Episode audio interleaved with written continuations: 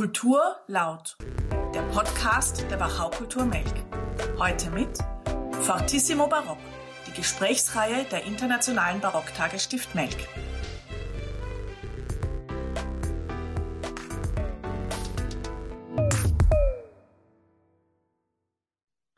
Willkommen bei Fortissimo Barock. Sabine Lang begrüßt Sie ganz herzlich zu unserem Podcast der Internationalen Barocktage Stift Melk. Wie der Titel schon verrät, geht es in dieser Sendereihe um barocke Themen. Ich gehe aber mit meinen Gesprächspartnerinnen und Partnern immer auch sehr gerne Fragen nach, die uns im Heute beschäftigen oder auch ein bisschen hinter die Kulissen blicken lassen. Heute darf ich Alexander Hauer und Volker Werner begrüßen. Grüß dich, Volker. Hallo Sabine. Und hallo Alexander. Hallo Sabine, hallo Volker, schön euch zu hören. Schön, dass ihr da seid. Volker, wir arbeiten ja schon seit mehreren Jahren für die Barocktage zusammen. Und zwar sorgst du als Bildregisseur dafür, dass das Publikum zu, was das Publikum zu sehen bekommt, wenn unsere Konzerte im Fernsehen übertragen werden. Und Alexander, du bist heute auch in der Funktion als Regisseur hier, aber eben nicht für die Sommerspiele, sondern für die Barocktage. Wir dürfen uns heuer nämlich zu Pfingsten über eine semikonzertante Aufführung von Henry Purcells Dido and Aeneas freuen und Alexander Hauer übernimmt die Regie für die Aufführung auf der Bühne. Und da es dieses Jahr wieder eine Fernsehproduktion geben wird, ist auch Volker Werner schon dabei, diese vorzubereiten. Ähm, wir wollen jetzt aber in diesem Gespräch gar nicht so sehr auf das Stück eingehen. Als ich mich für den Podcast vorbereitet habe, dachte ich mir, es wäre doch einmal extrem spannend, eine Unterhaltung mit zwei Regisseuren zu führen, die an derselben Produktion arbeiten, aber von verschiedenen Gesichtspunkten aus. Es passiert so wahnsinnig viel im Hintergrund, was die Zuschauerinnen und Zuschauer gar nicht mitbekommen, auch nicht mitbekommen sollen. Trotzdem ist es manchmal interessant, den Personen hinter den Kulissen so ein bisschen über die Schulter schauen zu können. Ich möchte mit einer ganz allgemeinen Frage beginnen. Alexander, was macht die Regie? Boah, das ist eine große philosophische Frage, weil es gibt Bücher, was Regie macht, ja, aber äh, und das wird wahrscheinlich jeder Regisseur anders betrachten. Ich glaube, wir sind einfach die, Be also ich sehe mich als ein Begleiter der Darstellerinnen und Darsteller, äh, natürlich mit einer großen Konzeption. Wir haben die Möglichkeit, und das ist auch irgendwie unser Privileg als Regisseur, mal die Geschichte zu interpretieren und diese gemeinsame Konzeption gemeinsam auf die Bühne zu bringen. Und ich sehe mich oft auch wirklich als der erste Zuschauer, ob äh, also dass man, dass man einfach äh, was funktioniert und wie erzählen wir die Geschichte. Also wir sind Geschichtenerzähler und Zuschauer gleichermaßen vielleicht als Regisseur. Äh, weiß ich, Volker, wie du das siehst. Also du wirst wahrscheinlich auch deine Bilder so bauen, wie du sie gerne sehen würdest. Weil Peter Zadek zum Beispiel hat mal gesagt, er hat das Glück, dass seine Ideen und das, was er sehen will, auch viele Leute sehen wollen. Und das ist eigentlich eben sein Privileg in dem Beruf. Weiß nicht, wie es dir geht. Ja, ich finde da mal ganz wichtig äh, zu unterscheiden tatsächlich zwischen Regie und Bildregie äh, von meiner Seite aus. Weil in dem Fall mit der Bildregie bin ich äh, sozusagen dafür verantwortlich, mit den Kameras das einzufangen, was auf der Bühne passiert. Und anders als der normale Zuschauer am Konzert haben wir da sozusagen den Vorteil oder vielleicht auch den Nachteil, dass wir auf verschiedenen Plätzen sitzen und sozusagen hin und her springen. Ähm, dadurch haben wir verschiedene Perspektiven äh, und können sozusagen vielleicht einen gewissen Mehrwert bieten, äh, dem Fernsehzuschauer gegenüber dem Konzertzuhörer im Saal. Allerdings ist es auch eine Riesenverantwortung, weil was passiert, wenn man Perspektiven wechselt und mal dichter dran geht und so, man lässt Informationen weg. Und da muss ich dann sozusagen als Bildregisseur hauptsächlich schauen, dass ich sozusagen die Handlung rüberbringe als Gesamtes und nicht zu viele dieser Informationen weglasse, aber gleichzeitig äh, schaue, dass trotzdem sozusagen äh, gewisse Dinge entstehen, man Ausdruck äh, in die Musik bringt durch einen Bildschnitt mit Spring Perspektivsprüngen etc. Nichtsdestotrotz ähm, ist es wirklich keine Regiearbeit, sondern wirklich eine Bildregie. Aber was es vielleicht sein könnte, was eine Schnittmenge von uns beiden ist, also sowohl in der Inszenierung auf der Bühne wie auch in der Bildregie. So habe ich das zumindest auch bei den Fernsehübertragungen, bei denen ich bisher mitarbeiten durfte oder wenn Stücke von mir dann auch in diesem Medium zu sehen waren. Äh, eine Gemeinsamkeit würde ich vielleicht sehen, dass wir beide einfach Geschichten einerseits erzählen wollen, so bestmöglich die Zuschauer fesseln wollen und vielleicht im besten Sinne sind wir auch ein bisschen Verführer. Ja, na, du hast äh, ganz recht. Und natürlich äh, fängt man jetzt an, wenn man so eine Produktion zusammen vorbereitet, sich auch abzusprechen. Das haben, haben wir auch schon gemacht. Wir haben uns ein paar Mal getroffen und Alexander hat mir schon erzählt, was er, was er gerne hätte. Und dann äh, ist es natürlich auch toll, sich vorher einigen zu können, was geht gut, äh, sowohl für den Zuschauer im Saal wie auch für den Zuschauer im Fernsehen. Und da gibt es dann natürlich schon die Möglichkeit, wenn man sich abspricht und Schnittmengen findet, findet gemeinsame, dass das Ergebnis äh, insgesamt dann noch umso spektakulärer ist, als wenn man separat vor sich hinarbeitet. Aber vielleicht darf ich da einsetzen, damit wir auch quasi den Zuhörerinnen und Zuhörern sozusagen Schritt für Schritt das Ganze irgendwie ähm, verständlich machen oder nachvollziehbar machen. Wenn man sich jetzt anschaut, wo eure Ansatzpunkte liegen, Alexander, eine übliche Probenzeit dauert mehrere Wochen, in denen Szene für Szene genau festgelegt wird, was wer wie macht. Für Deider Deniers hast du nicht ganz so viel Zeit. Trotzdem bereitest du natürlich äh, dich sehr genau vor, nicht nur mit der Konzeptionierung, sondern eben auch dann mit der Probenarbeit mit den Sängerinnen und Sängern. Und dann erst kommt für uns sichtbar der Volker mit seinem Team ins Spiel und übernimmt das sozusagen fürs Fernsehen, was so lange vorproduziert wurde. Aber ab welchem Punkt steigst du denn da in die Arbeit ein, an der, in der, an die, an der Produktion, Volker? Also ich habe eben den Alexander gebeten, sozusagen mir schon vorab äh, sozusagen eine Art Skript zu machen, wo welche Szene zum Beispiel stattfinden wird. Also anders, als wenn man sonst vielleicht etwas spontaner arbeiten kann, ist es ganz wichtig, damit wir uns auch vorbereiten können mit der Partitur, mit den Noten, mit den Inhalten, äh, weil wir ja auch Bildausschnitte inhaltlich äh, passen. Wir schaffen manchmal mehr Drama, indem man einen dramatischen Sprung macht. Also es bedeutet vielleicht eine totale Aufnahme, wo man die gesamte Kirche in ihre Gesamtheit sieht und plötzlich ein starker Perspektivwechsel auf eine ganz dichte Einstellung. Das wäre ein Riesenkontrast. Oder man schneidet eben äh, vorsichtiger, um, um das eben nicht zu haben. Und das, das passiert eben alles in der Vorbereitungsarbeit. Und deswegen ist es sehr wichtig für uns, möglichst früh schon zu wissen, was passiert. Und deswegen bekommen wir eben äh, vorab vom Alexander dieses Skript, wo sozusagen schon mal äh, festgelegt ist, was wo stattfinden wird. Und natürlich wird es dann in der Probenarbeit noch Adaptionen geben und da müssen wir uns dann auch vor Ort drauf einstellen aber im Endeffekt eine gewisse Grundlage ist schon mal vorhanden. Ja, das wollte ich ja, wollte ich jetzt gerade sagen. Wenn du eben im Vorhinein ein genaues Skript bekommst, dann bleibt ja quasi jetzt an der Arbeit, in der Probenarbeit nicht mehr viel Möglichkeit für Veränderung. Wie, wie gehst du denn damit um, Alexander? Weil du dann schon so festgefahren, weil die Proben, die haben ja quasi den Sinn, dass man eben ausprobiert, dass man sagt, man probiert auch mal eine andere Perspektive aus oder eine andere Position. Das wird ja dann eingeschränkt dadurch. Ja, das, äh, die Frage ist ja, was ist, wenn Rahmenbedingungen ganz speziell sind, was ist eine Einschränkung?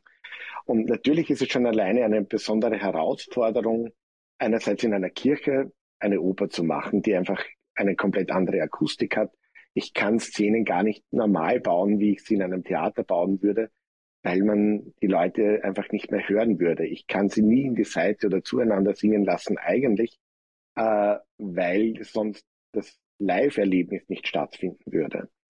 Gleichzeitig, und das ist der schöne Spagat, dass ich einfach als wirklich äh, besondere, freudvolle Herausforderung sehe, wissen wir, in der Stiftskirche sitzen ungefähr 500 Leute, vor einem Fernseher mehrere Zehntausend. Und für wen produziert man? Und jetzt eigentlich für alle, die, die vor Ort sind und die, die draußen sind. Und dadurch muss man eine Schnittmenge suchen, die für beide funktionieren, erst recht in so einem speziellen Setting. Und gerade bei, bei der Dido, wie wir sie immer abkürzen, geht es mir um zwei Dinge. Das eine ist wirklich um das Seelenleben. Wie geht es diesen Figuren, wie geht es diesen Menschen in diesem Stück. Und da, glaube ich, können wir der Kamera unglaublich viel bieten, weil wir das Seelenleben in den Gesichtern einfach wunderbar ausdrücken können. Und da haben auch die Sängerinnen und Sänger einfach können alle ihre Register ziehen, die sie in der, in der Farbgebung auch der Darstellung haben. Und auf der anderen Seite, das ist das, was der Volker gesagt hat, ist es ein ganz klares Staging. Wo findet was statt, dass Spannungsverhältnisse da sind. Aber erst recht, und das ist wieder das Besondere in der Stiftskirche, in diesem Raum, der ja eigentlich auch wie ein Theaterraum konzipiert ist, also jetzt von der, von der Idee her, weil jetzt auch ein Theaterarchitekt, der Antonio Beduzzi hat diesen, diesen Raum geplant in der Barockzeit.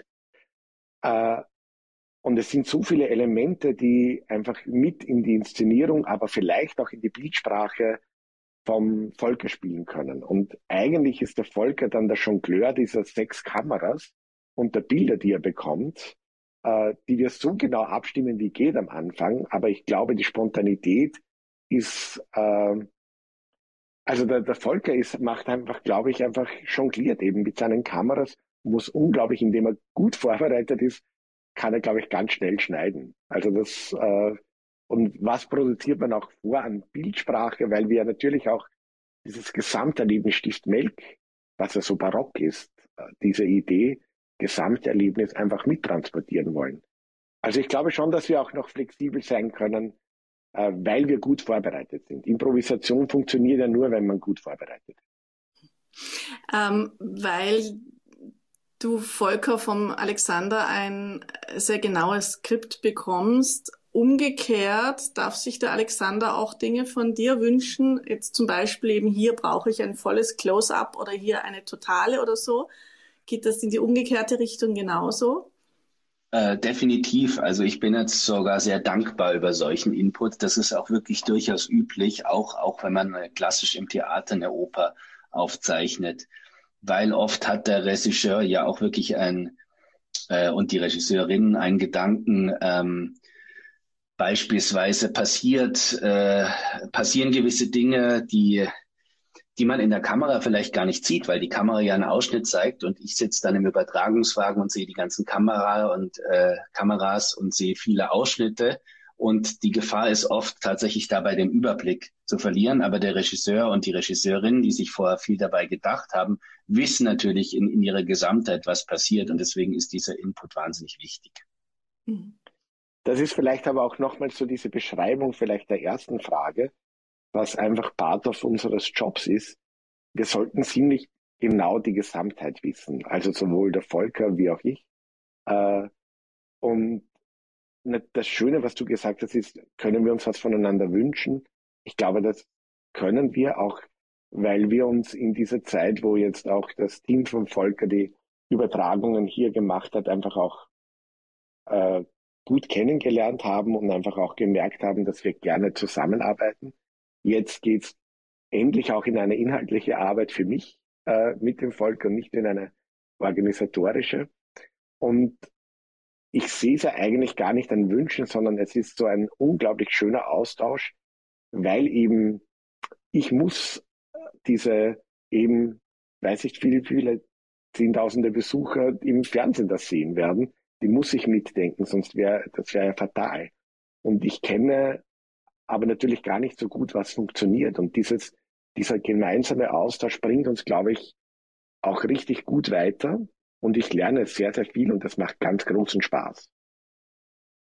Definitiv. Dazu waren wir auch vor einigen Wochen in der Kirche vor Ort und werden sicherlich auch noch ein, zwei Mal vor Ort sein weil man sich vieles dann erst vorstellen kann, wenn man das Ganze im dreidimensionalen Raum auch wirklich sieht und sich dann auch wirklich nochmal an die Position stellt, wo man dann die Kameras hat, haben wird und schaut, was mache ich von da am besten, was mache ich von dort vielleicht am besten und im Endeffekt dann, wie kombiniere ich das Ganze wieder zu einer Gesamtkomposition und ganz wichtig auch im, im Zusammenarbeit mit dem Licht, weil ein ganz wichtiger Faktor beim Licht ist oft, dass Kameras leider deutlich schlechter sehen als das menschliche Auge und auch deswegen auch das eine, eine Sache ist, die stark adaptiert werden muss, oft äh, für eine TV-Übertragung, eine Oper gegenüber, eine Oper, die nur für ein Konzertpublikum ist.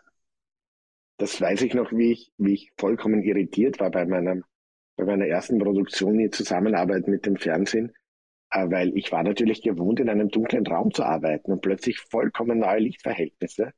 Äh, das war eine Gala und warum muss das, das Publikum plötzlich sichtbar sein? Äh, also das ist schon ganz, ganz spannend, wie man alleine, wie das Medium Licht äh, die komplette Arbeit verändert. Auch wie das Medium Ton die Arbeit verändert, weil wir können den ganzen Chor ja nicht individuell verkabeln. Also müssen wir alleine dort die Positionen schauen, wo die Mikrofone abhängbar sind, dass wir aus diesen Positionen heraus die Situationen gestalten. Aber ich sehe das nie als Handicap, sondern ich sehe das immer als eben diesen, diesen Boxring, äh, der abgesteckt ist, um einfach, äh, um einfach darin die Sportart unserer Oper einfach auszuüben. Und das finde ich ganz, ganz spannend. Das heißt, es gibt nicht auch mal die Situation, wo du sagst, du hättest dir jetzt konzeptionell einfach eine Idee vorgestellt, die du gerne umsetzen möchtest, die aber aufgrund der Kameras nicht funktioniert? Oder gibt es da irgendwie doch manchmal so einen Zwiespalt, wo du dann für die Kamera sozusagen und für die Fernsehübertragung dann doch äh, einen Kompromiss finden musst. Vielleicht ist da dieser Boxkampf ein, ein gutes Beispiel, weil im Endeffekt oft, wenn man reagieren muss, sozusagen, wenn der Gegner sozusagen in Anführungszeichen, äh, wenn der Gegner sozusagen blockt und man sich ein, eine neue Angriffsfläche überlegen muss, dabei entsteht vielleicht gerade die tollste Idee. Ja, äh, also ich mag ja Boxen gar nicht. Aber, äh, aber Muhammad Ali hat mich natürlich fasziniert, alleine wie der getänzelt hat. Und ich, ich liebe natürlich Tänzeln. Äh, also jetzt gedanklich äh, einfach flott zu sein, schnell reagieren zu können oder zu müssen, das ist eigentlich eine unglaublich schöne Sportart. Also jetzt im Hirn, dieses Gehirnjogging, das ist, und auf die Frage, ob ich manches nicht durchkriege, das habe ich, also das haben wir Regisseure permanent, weil äh, im Sommer, ich habe keinen Schnürboden, also kann ich, freilich kann ich nichts in die Luft hängen. Äh, woanders habe ich das nicht. Äh, aber das ist genau das Spannende, dass nicht immer alles geht. Und ich würde das eben nie als Behinderung sehen für unsere Arbeit, sondern eben mit welchen Mitteln können wir was erzählen. Also dieses, dieses Tänzeln, dieses spontan reagieren können, äh, das ist unser Handwerk. Das müssen wir und das macht also das ist nie ein Handicap, wie ich vorhin sagte, sondern das, das ist eigentlich Motivation. Und die, der Volker ist für mich eine unglaubliche Motivation. Das kann ich nur zurückgeben, Alexander, wirklich. Ähm, einfach auch, ähm, was für mich jetzt ganz toll wird, gerade bei Dido, ist mit, mit diesem Kirchtraum endlich einmal komplett neu umgehen zu dürfen. Das hatten wir tatsächlich schon einmal ähm, vor zwei Jahren, als es das Konzert gab, wo leider der Gesamtlockdown die Kulturbranche schwer getroffen hat, aber wir dadurch äh, für uns ein ganz tolles Konzert drehen durften in, in der leeren Stiftskirche und uns ermöglicht ähm, hat, ganz, ganz neue Perspektiven zu schaffen. Beispiel ein Blick von der Kuppel runter, äh, solche Dinge, die man sonst in einem Konzert nie machen könnte. Und da freue ich mich dieses Mal schon ganz besonders wieder drauf, weil das wird wieder ein ganz, ganz neues Erleben von, von einer Sache, die man zwar schon gesehen hat, aber vielleicht eben in dieser Perspektive noch nicht. Ähm, eine Live-Aufführung ist ja auch immer etwas ganz anderes als eine Übertragung im Fernsehen. Alleine durch die Unmittelbarkeit, die Atmosphäre, das Publikum kann vor allem auch hinschauen, wohin es will. Ähm, es ist da eine, also eine ganz andere Form der Rezeption. Wie kann man denn das, was man durch ein Live-Erlebnis mitnimmt, im Fernsehen ersetzen? Also ersetzen kann man das nicht. Also ein, ein Live-Erlebnis bleibt ein Live-Erlebnis und, und ich denke, es ist einfach eine andere Sache. Es ist einfach, äh, was der Alexander vorher auch schon erwähnt hat, die Möglichkeit, sehr dicht sich gewisse Dinge anzuschauen, Emotionen sehr dicht zu erleben, in die Gesichter schauen zu können. Ähm, auch mal wirklich weit weg zu sein, kann auch ganz toll sein, wenn sich gerade zum Beispiel im Raum eine große Änderung der Lichtstimmung ergibt. Äh, solche Dinge können auch ganz gewaltig wirken. Ähm, die Möglichkeit hat man als Konzertzuschauer nicht. Und da spielt auch der Ton eine ganz wichtige Rolle, Ähm, man kriegt wirklich ähm, eine perfekte Zusammenmischung des, des ähm, Erlebnisses. Man hört alles gut. Ähm, es gibt keinen bevorzugten Platz, sondern sozusagen jeder sitzt quasi in Anführungszeichen in der ersten Reihe. Nichtsdestotrotz würde ich nie behaupten, dass das das Live-Erlebnis ersetzt. Und auf der Bühne lässt sich eine Gleichzeitigkeit herstellen. Im Fernsehen ist es da schon schwieriger. Wie, wie gehst du da um damit? Ja, also das ist tatsächlich eine große Herausforderung. Ähm, und deswegen muss ich mir vorher auch viel überlegen, weil da, das ist sozusagen quasi spontan nicht lösbar. Also im Endeffekt muss man sich wirklich das Ganze eins, einerseits kriege ich natürlich vom Alexander schon das Staging, aber andererseits werden wir bei den Proben auch dabei sitzen und uns das genau anschauen und äh, schauen, wie wir das eben hinkriegen, dass auf eine, eine Geste oder eine äh, Sache von einem Sänger dann die Reaktion auf den anderen folgt und das sozusagen äh, hintereinander erzählen. Aber ganz wichtig ist, gibt dabei einen gewissen Informationsverlust, ganz klar. Ähm, dafür den Mehrwert dieser Intimität. Wo, wobei ich ja immer wieder ganz begeistert bin, weil du Volker erzählst es jetzt so entspannt und bequem, wer in einen Übertragungswagen geht. Äh, also ich habe das bei der Aufzeichnung von Metropolis einmal gemacht und ich bin nach 30 Sekunden wieder rausgegangen, weil ich wusste, ich störe jegliche Konzentration und ich wusste, ich, ich weiß gar nicht, wie man sich da so vorbereiten konnte. Äh, diese Bildregisseure wie Volker äh, haben einfach wirklich jede Zeile im Kopf. Das ist fast ärger, glaube ich, als bei uns, weil wir ja oft über diese große Geste einfach einen Bogen spannen können. Aber durch diese Notwendigkeit der Schnitte und immer wieder diesen Perspektivenwechsel äh, damit da, zu haben, weil eben der der Zuschauer nicht versinken kann in einer Atmosphäre, sage ich jetzt mal vielleicht so flapsig, ähm, sondern immer gefesselt werden muss und verführt werden muss, wie ich es anfangs sagte, äh, was da in euren Köpfen abgeht, das, äh, oder auch in, in dieser genauen Vorbereitung, das ist schon ein bisschen stressig, als du es jetzt erzählt hast. Na, stressig ist es definitiv. Vor allem ein Aspekt ist grundsätzlich, dass man immer voraus sein muss, weil jeder Kameramann braucht eine gewisse Zeit, um das Bild herzustellen, was man gerne von ihm hätte. Und entsprechend muss man ihm immer vorher Bescheid sagen. Äh, und das heißt, man redet einfach auf der einen Ebene konstant voraus, aber auf der anderen Ebene schneidet man live, so wie es passiert. Das heißt, man ist eigentlich tatsächlich komplett in zwei Handlungssträngen unterwegs. Einmal 30 Sekunden der Zukunft ungefähr und einmal in der Echtzeit.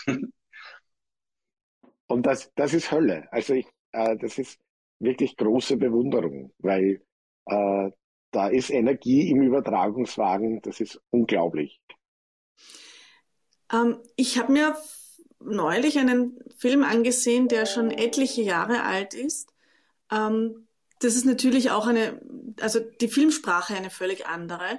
Heute spricht man sehr viel von Entschleunigung und wenn man sich jetzt einen älteren Film anschaut, fällt das langsamere Tempo natürlich ganz besonders stark auf. Äh, dadurch waren natürlich aber auch die Sehgewohnheiten ganz andere, während sich jetzt jüngere Filme oft durch sehr schnell aufeinander geschnittene Bilder auszeichnen. Woran orientiert man sich denn bei der Konzertübertragung? Muss man nicht auch den Sehgewohnheiten des Publikums gerecht werden? Ähm, dass es sich nicht unwohl fühlt oder irgendwann wegschaltet, weil es zu langsam ist oder zu langweilig wird? Oder gibt die Musik einen Rhythmus vor, dem man folgen muss? Ja, nach, nachdem ich eigentlich vom, von der Musik komme, erstmal Klaviervorstudium gemacht habe und danach Tonmeister studiert habe, ähm, folgt es bei mir ganz klar der Musik. Also die Musik gibt für mich das Tempo voraus. Ähm, und da kann man schon mal durchaus äh, mitgehen mit der Musik, aber man kann auch ruhig mal kontrastieren. Also das sind, sind äh, beides Möglichkeiten, die man hat und die man sich halt je nach Szene überlegen muss. Nichtsdestotrotz trotz ist das sozusagen der Ausgangspunkt für mich.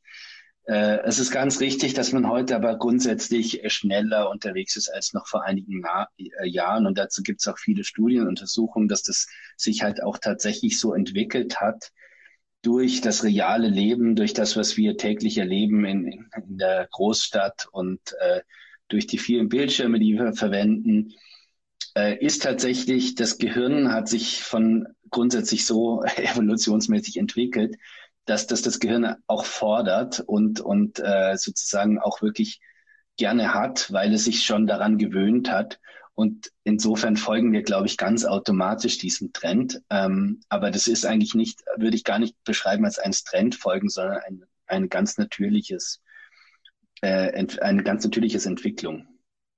Aber ich glaube auch, dass das ist ja selbst in der Musik hörbar. Also äh, wir dürfen ja den, den Stefan Gottfried als Dirigenten nicht außen vor lassen, der ja in unserer Konzeption äh, einfach ganz klar mit dabei ist. Und, und natürlich ist sein Puls ein ganz entscheidender. Und äh, alleine zum Beispiel jetzt bei der, bei der Beschreibung von der, von der Dido, äh, also der Hauptfigur, äh, gab es einen Moment, wie ich mit Stefan gesprochen habe, der mir ganz nahe war, weil mir ist das die ihre Sterbearie meistens zu langsam und Stefan hat sich glücklicherweise auch eben eine Spur schneller gedacht, weil es ihm dann nicht lamoyant wird, sondern unglaublich selbstbewusst und eine Entscheidungsfreude in diesem, äh, in, selbst in ihrem Abschied hat oder ein Selbstbewusstsein. Und aus, alleine aus diesem Rhythmus dieser Nummer äh, kam für mich die Überschrift, wir müssen uns Dido als selbstbewusste Frau vorstellen.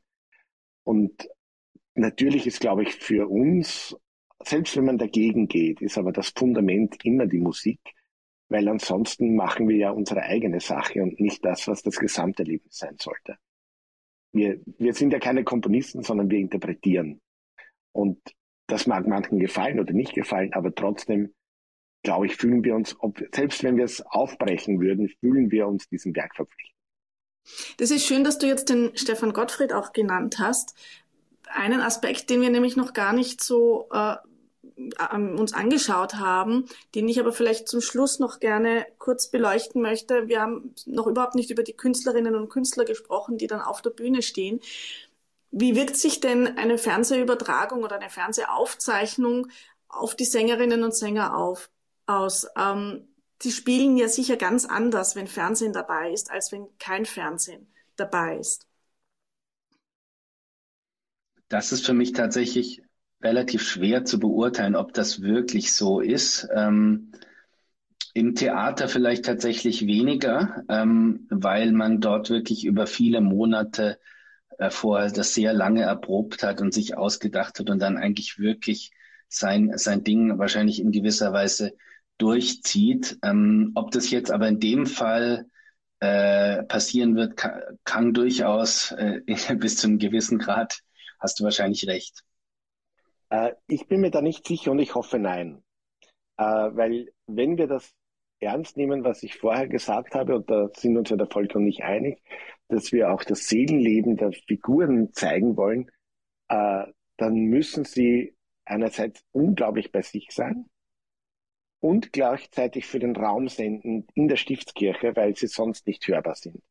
Wenn ich, es ist katastrophal, wenn Schauspieler, da, da ist es mir eine Spur vertrauter jetzt in der Zusammenarbeit mit dem Fernsehen, nur für die Kamera arbeiten in einem Live-Moment, du hörst, du, du kriegst sie nicht mehr mit. Und das ist wahrscheinlich auch das Schwierige, dass die äh, dann in der Kamera, obwohl es ein Live-Moment ist, nicht übertrieben ausschaut, dass es nicht übertrieben ausschaut. Aber deshalb eben auch mein Ansatz, dass es um, um die Empfindungen und um das Seelenleben der Figuren geht, äh, weil da kann ich einen, von jeder Figur einen Krimi erzählen, äh, ohne dass sie jetzt extrem groß sein muss und ohne dass sie für eine Kamera spielen muss, weil sowohl der Live-Zuschauer wie auch die Kamera äh, versucht einfach diesen Weg mitzugehen. Es ist vielleicht ein bisschen eher eher wirklich wie, wie die Kamera läuft mit. Also jetzt nicht, die steht wo und läuft mit, sondern läuft wirklich mit. Äh, und also die müssen sich, wir müssen uns schon gemeinsam auf den Weg machen. Ja, also das kann ich unterschreiben. Und ich denke auch, dass sozusagen, wenn ein, wenn ein Sänger oder eine Sängerin dann wirklich konzentriert in ihrer Arbeit sind, dann wirklich so in der Musik leben und auch so im Endeffekt die Situation erleben und den Kontext, dass äh, sie wahrscheinlich äh, nicht nur die Kameras vergessen, sondern manchmal auch den Zuschauer. Damit bedanke ich mich ganz herzlich, Volker Werner, Alexander Hauer. Ich freue mich schon sehr auf beide Versionen von Dido and Aeneas, also sowohl die Aufführung bei den Barocktagen am 3. Juni in der Stiftskirche Melk und die Übertragung im Fernsehen, voraussichtlich am Pfingstsonntag in der Primetime auf ORF 3. Vielen Dank, dass wir den Zuhörerinnen und Zuhörern von Fortissimo Barock einen kleinen Einblick in eure Arbeit geben konnten. Ja, danke und bis zum nächsten Mal. Danke. Auf bald und Volker, ich freue mich, dass wir uns ja demnächst wieder in der Stiftskirche sehen, in diesem großen Theaterraum äh, und die Musik einfach für uns schon dingen lassen können und Bilderwelten erschaffen. Allein, ich sag, ich sag immer, allein nach Make fahren zu dürfen, ist es schon wert, diese Produktionen zu machen. Das sind doch sehr schöne Schlussworte. Bis bald, auf Wiederhören.